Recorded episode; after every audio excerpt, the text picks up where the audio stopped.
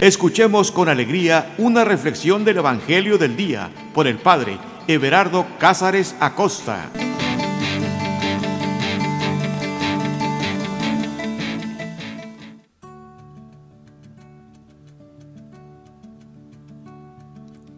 Carta de amor. Eso es la Sagrada Escritura, una carta de amor de Dios para cada uno de nosotros. Que no se nos olvide, es Dios quien nos habla, el Dios que te creó desde el principio. Es el Dios que tiene un mensaje para ti. ¿No es emocionante pensar solamente eso?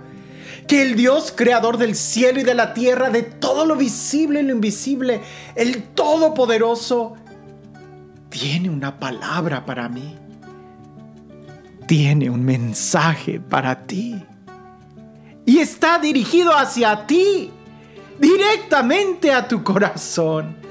Es la Sagrada Escritura, es su palabra, palabra de amor, palabra creadora, palabra que restaura, que transforma, que edifica, que construye, que sana, que libera. ¿Sabes? El amor, el amor tiene una dirección. Aunque parece que el enamorado no tiene ninguna dirección, porque se la pasa viendo el cielo, las estrellas y a veces ni cuenta se da en el mundo en el que vive. Su amor, su corazón sí que tiene una dirección. El amor siempre está orientado hacia una persona concreta, que tiene nombre, que tiene un, lugar de residencia, que lo puede señalar. Así también es la palabra de Dios. Cuando la leemos de una manera muy superficial, podemos tener la impresión equivocada de que no tiene dirección, de que está perdida, de que no sabe de qué está hablando. Brinca de un tema a otro y está totalmente... No, no, no, no. Cuando la lees detenidamente, ¡wow! Es toda una dirección. Tiene toda una sinfonía, toda una estructura y está dirigida. Son cascadas fuertes, intensas, sin límite pudiéramos decir, que tienen una dirección. Y esa dirección, adivina dónde es. Exacto. A tu corazón. Toda esta historia desemboca en tu corazón. Porque el amor el amor tiene una dirección y Dios, Dios es amor. Y la dirección de Dios es tu corazón. Por eso no me canso de decir que la palabra de Dios es una carta de amor hacia ti y hacia, hacia mí. Por eso, sin dudarlo, cada vez que la leamos, tenemos que disponernos a una de las más grandes aventuras, porque sin saber hacia dónde nos va a llevar o cuál es la dirección, sí podemos estar seguros de algo. Que con Dios estaremos seguros. Que si es Dios quien nos habla, será el mejor mensaje que podemos recibir el día de hoy. Por eso, ponte tu cinturón de seguridad, súbele el volumen, prepárate que es como subirle la velocidad a este avión que va a despegar. Y a donde queremos ir es a la presencia de Dios. Si te ayuda, cierra tus ojos, respira profundo, suelta todo. Y abandónate, abandónate a este Dios que te ama, abandónate a esta melodía de su palabra, abandónate a su espíritu creador y transformador que hace nuevas todas las cosas. E iniciamos en el nombre del Padre, del Hijo y del Espíritu Santo. Ven Espíritu Santo, ven dulce huésped del alma y llénanos de ti. Ven abogado divino paráclito. Ven amor del Padre y del Hijo. Y llénanos de ti. Ven Espíritu Santo y llévanos a poder descubrir esta aventura de amor, a poder descubrir el amor que tú nos tienes.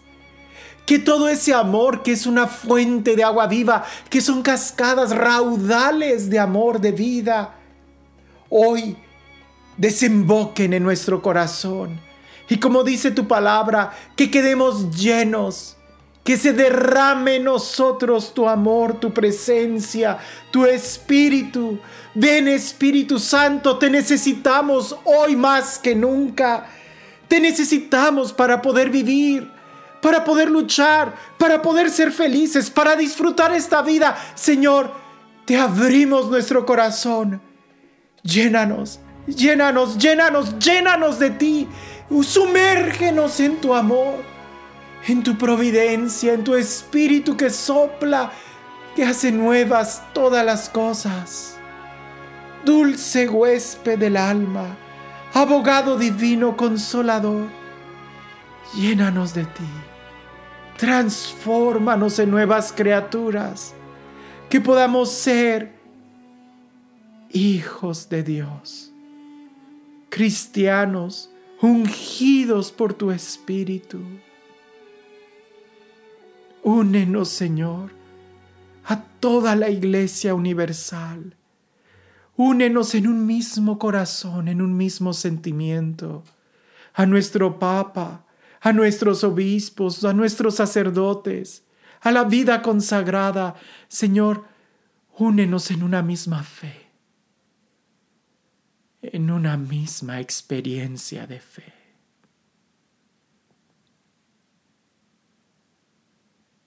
el texto que vamos a meditar está tomado del Evangelio de San Mateo, capítulo 10, versículo del 1 al 4. Evangelio según San Mateo, capítulo 10, versículo del 1 al 4. Y dice así. habiendo llamado a sus doce discípulos, les dio potestad para expulsar los espíritus impuros, para curar todas las enfermedades y dolencias. Los nombres de los doce apóstoles son estos. Primero, Simón, llamado Pedro, y su hermano Andrés, Santiago el de Zebedeo y su hermano Juan, Felipe y Bartolomé, Tomás y Mateo, el publicano, Santiago el de Alfeo y Tadeo, Simón el cananeo y Judas Iscariote, el que lo entregó.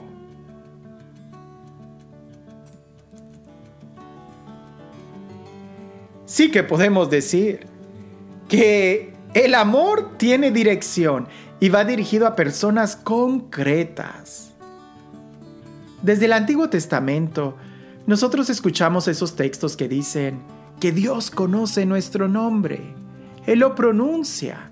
Él nos llama a cada uno por nuestro nombre.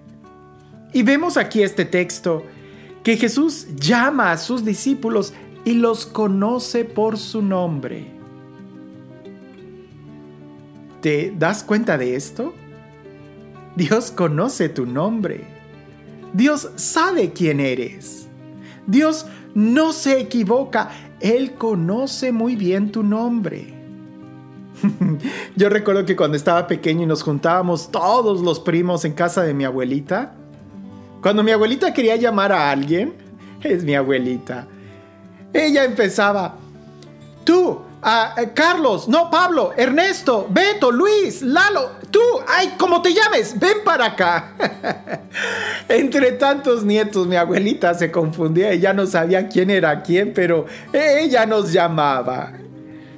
Te voy a decir algo, aunque mi abuelita se equivocaba de nombre, tú sabías cuando se, se refería a ti, porque la voz, Eva, estaba dirigida hacia ti.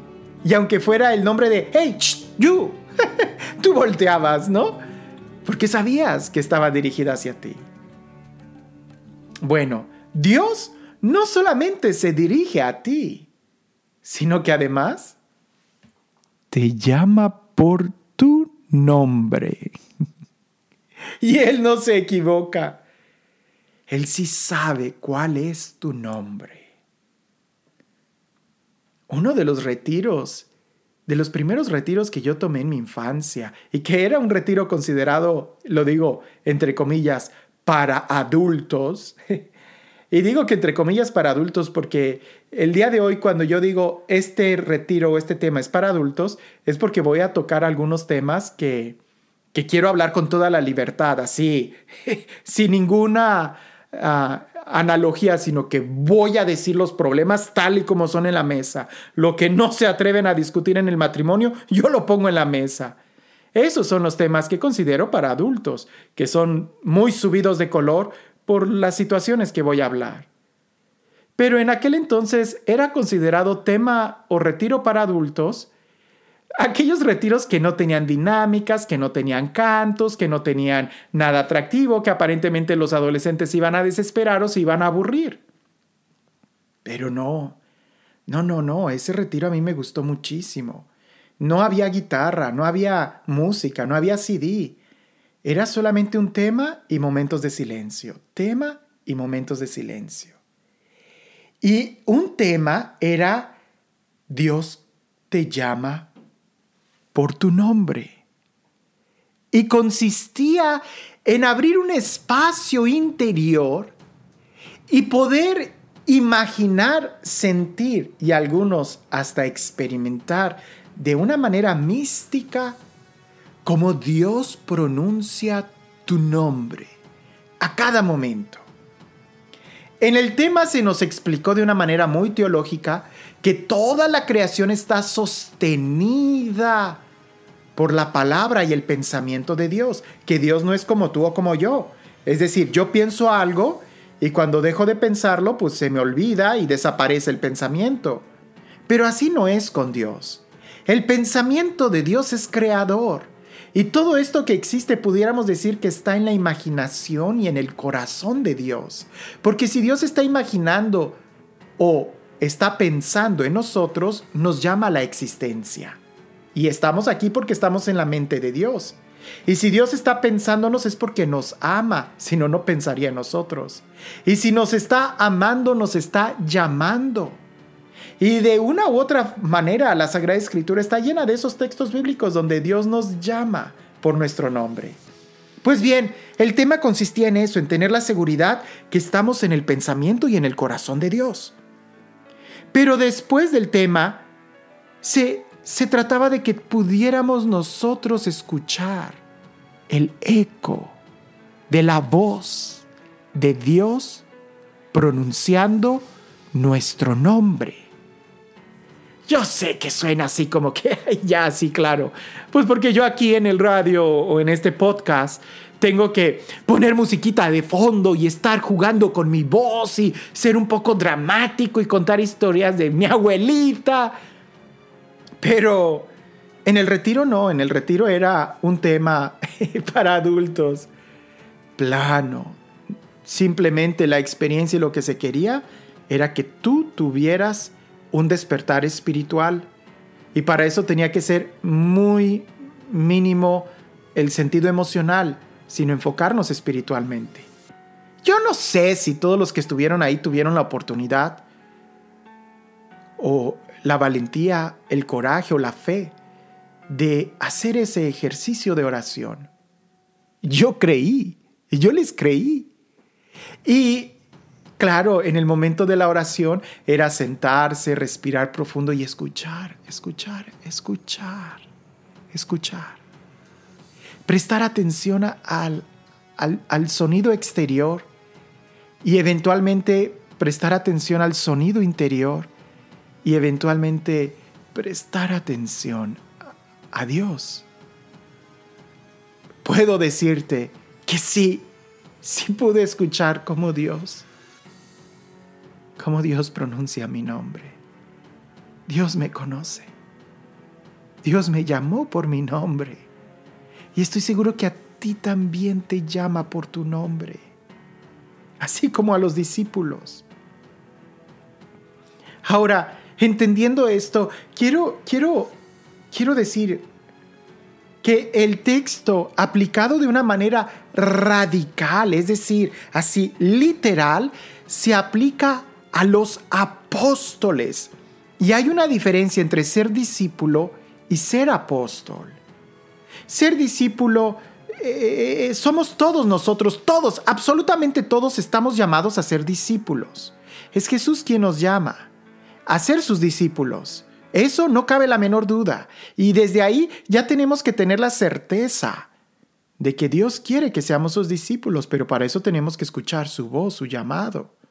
Y ser discípulo es precisamente eso, estar a la escucha, aprender, querer ser como el maestro.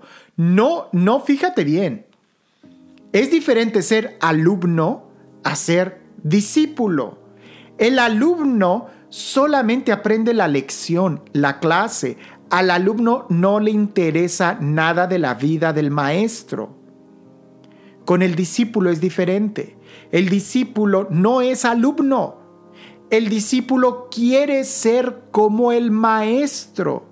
Y su principal interés es conocer la vida del maestro para ser como él.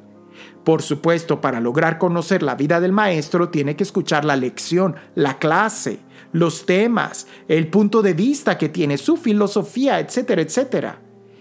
El, el problema el día de hoy es de que hay muchos alumnos y muy pocos discípulos de Jesús.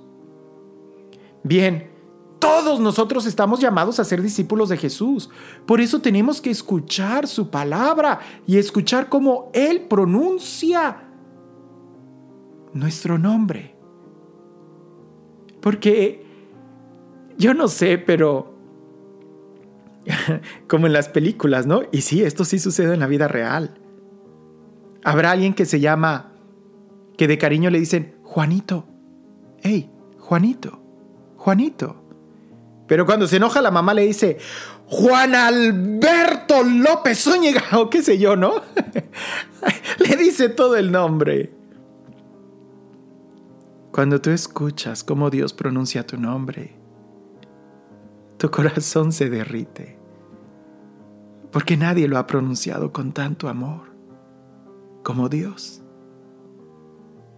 Dios escogió ese nombre para ti. Si no te gusta, es porque quizás nunca lo has oído de los labios de Dios. Pero bueno, hay que volver al texto habiendo llamado a sus doce discípulos. Les dio potestad, escúchalo bien, les dio potestad. Potestad es una autoridad delegada para expulsar los espíritus impuros y para curar todas las enfermedades y dolencias. Eh, eh, de una manera muy rápida, les dio potestad, les dio autoridad y esto es algo delegado que también puede ser tomado es decir, te doy potestad por un mes, por una semana, te doy la autoridad delegada es solamente por un tiempo. No es de manera indefinida, eso no existe. El llamado a ser discípulo sí es de manera indefinida porque la meta es ser como el, como el maestro. Pero cuando se es apóstol tenemos una tarea concreta. Ahora, de manera particular y radical, lo digo así, solamente los apóstoles son los que han sido delegados de esta manera. ¿Y qué es un apóstol? Un apóstol es el que es enviado. Y actualmente también existen apóstoles, o sea, no pienses que era solamente en el tiempo de Jesús. Los apóstoles el día de hoy son nuestros obispos, sin dudarlo. Es la sucesión apostólica, ¿verdad? La que tenemos el día de hoy. Y así como, como en el Evangelio este de Mateo está muy claro que pone como primacía a Simón, llamado Pedro, el día de hoy también, entre los apóstoles, hay uno que ocupa el primer lugar, el Papa, que es el obispo de Roma. Pero bueno, no me quiero distraer. El punto es de que ser discípulo es para siempre. Ser apóstol es para una tarea concreta.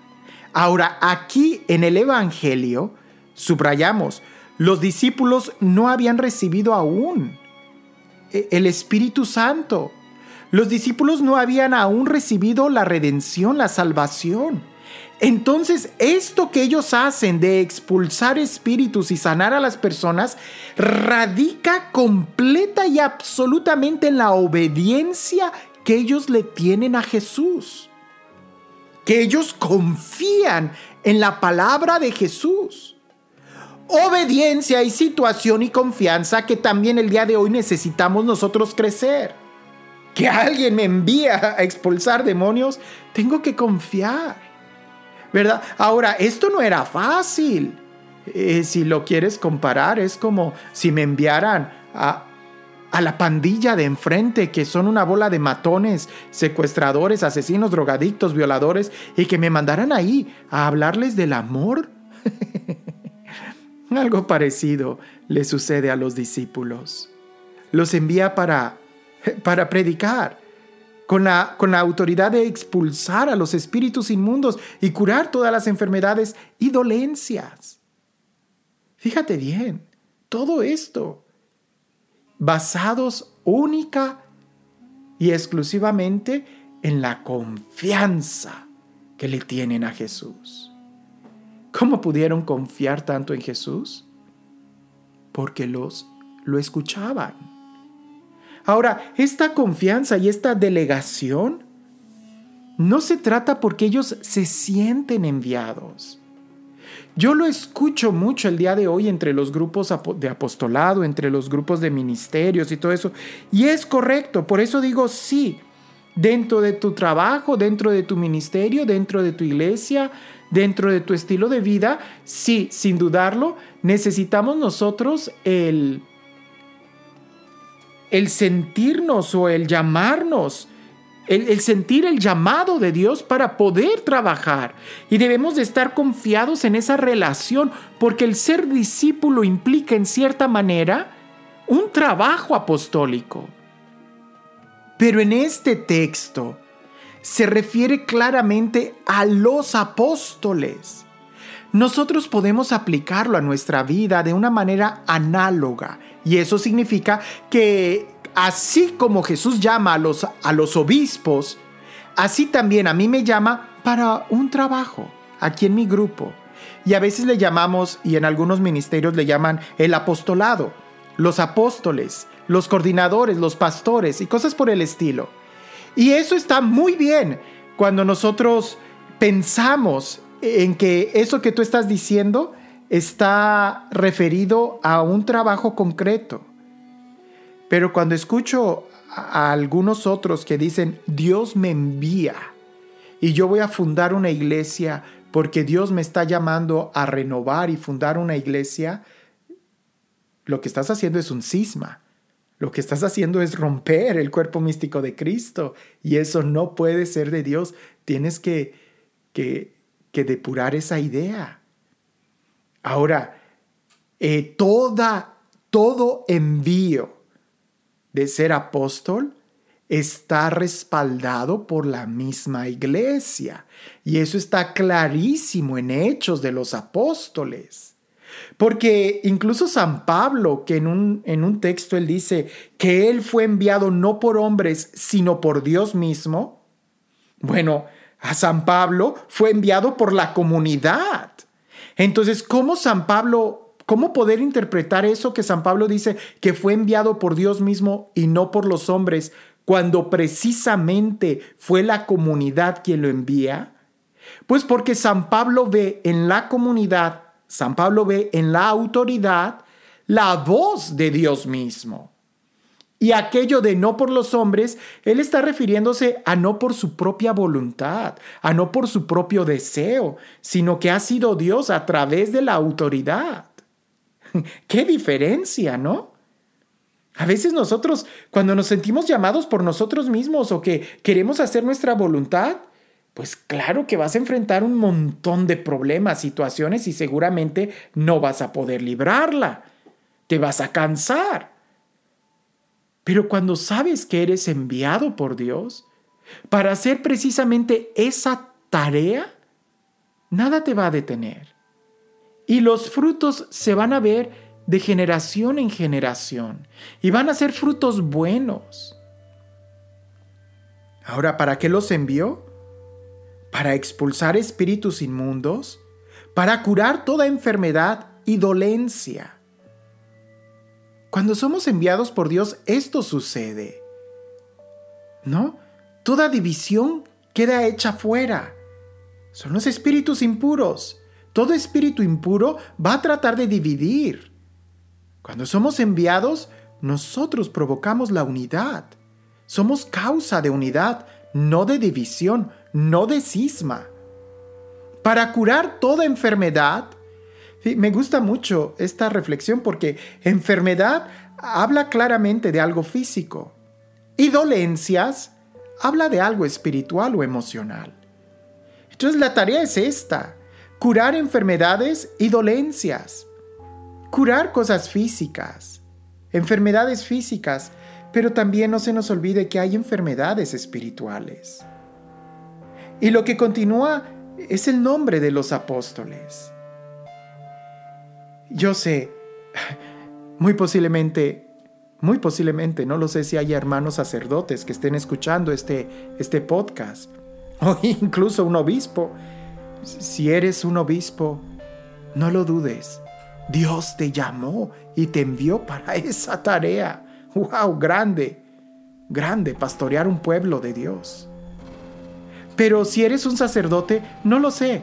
No sé si Dios te vaya a llamar a ser obispo, pero sí sé que Él te llamó para ser discípulo de una manera muy clara y seguir a Jesús no solamente en su enseñanza, sino ser como Él, vivir en virginidad, en castidad, en obediencia, en pobreza, siguiendo las huellas del Cordero. Y si tú eres un, un, padre de familia, un joven, una señora que estás casado, casada, que tienes hijos, tampoco lo dudes. Escucha la voz de Dios. Escucha cómo Él te llama por tu nombre. Y que también te envía para una misión muy clara. Apóstoles, queda claro pero misioneros, todos nosotros tenemos una misión sin dudarlo. Antes de hacer la misión, asegúrate de ser discípulo. Asegúrate de escuchar la voz de Dios que pronuncia tu nombre.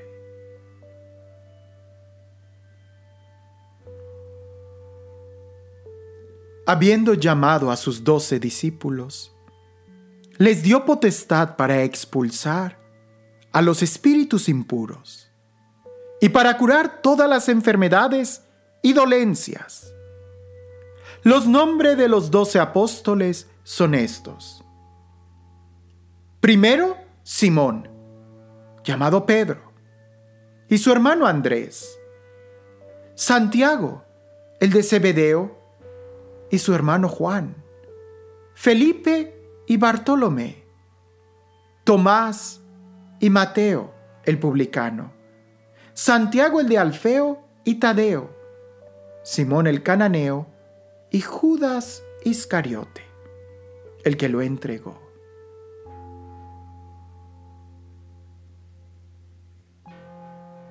Tú a todos nosotros, Señor, nos llamas por nuestro nombre. Incluso tu evangelio, cuando habla de Judas, habla por su nombre, Judas. No lo llamas el abominable, el mal hijo, sino lo llamas por su nombre. Señor, que nosotros podamos escuchar tu voz y saber que eres tú el que nos llama por nuestro nombre para poder responderte con generosidad. El Señor esté con ustedes. Y la bendición de Dios Todopoderoso, Padre, Hijo y Espíritu Santo, descienda sobre ustedes y permanezca para siempre.